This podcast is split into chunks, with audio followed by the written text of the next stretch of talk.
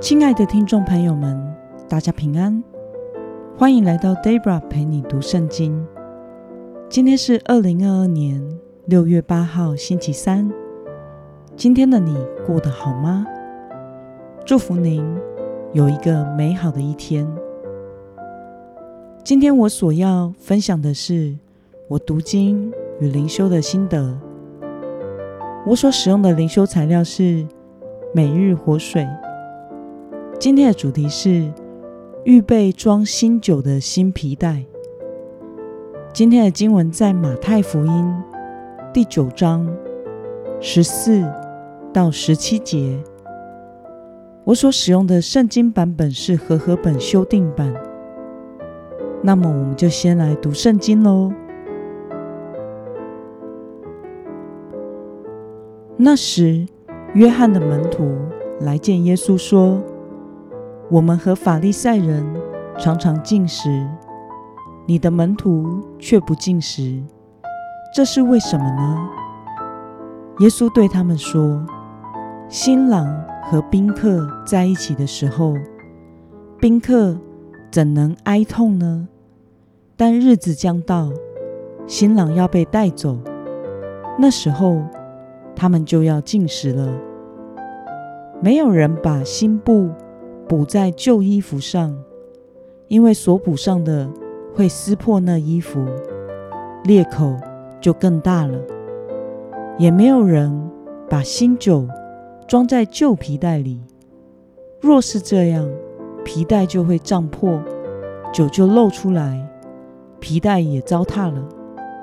相反的，把新酒装在新皮袋里，两样就都保全了。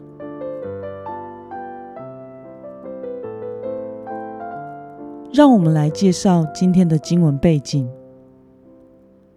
进食对当时代的犹太人来说，是在神面前谦卑自己的表现，并与祷告和施舍一同都被视为敬虔的行为。而今天经文耶稣所提到的新布与旧衣服的原理，是指新布。是还未下水洗过的布，因此是没有缩水过的。如果用来补在旧衣服上，当洗衣服晾干时，因为新布会收缩，就会把旧衣服撕坏了。而新酒装在旧皮带的原理，新酒指的是新酿造的酒。犹太人会把酒。装在皮带里发酵，新酒发酵的过程会产生气体，因此会把皮带撑开。所以新酒一定要放进还没有被撑大过的新皮带里才可以。如果放进了已经被撑大过的旧皮带里，那么皮带就会在发酵的过程中被气体撑破了。让我们来观察今天的经文内容。施洗约翰的门徒向耶稣提出了什么样的疑问呢？我们从经文中的十四节可以看到，施洗约翰的门徒来问耶稣：为什么耶稣的门徒不像他们和法利赛人一样常常进食呢？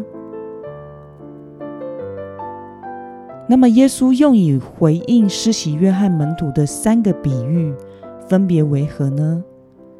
首先，他将自己比喻为新郎，并且说明新郎还在场的时候，参加婚礼的客人不需要哀痛。第二，是不要将新布补在旧衣服上，否则所补上的新布会撕破那衣服。第三是不要将新酒装在旧皮袋里，否则皮带会被胀破，酒就漏出来了。让我们来思考与默想，耶稣所说的新酒装在新皮袋里的意义为何？在这里，旧皮带象征的是流于形式的犹太教，而形式律法条文主义的宗教制度无法承受耶稣所带来的教导，如同新酒一般的神国福音。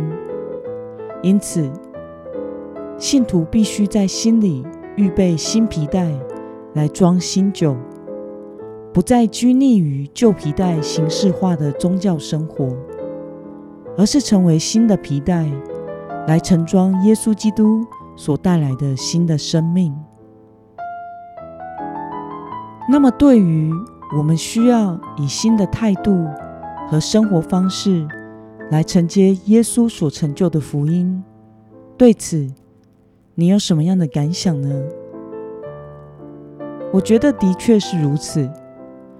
我们很容易被旧的形式所捆绑住，把它当做一种绝对的真理，而反而无法接受神所要做的新事。马丁路德改教的时候也是如此。当时的旧教，也就是在台湾所称的天主教，已经腐败不堪，遗文教条大于圣经的地步。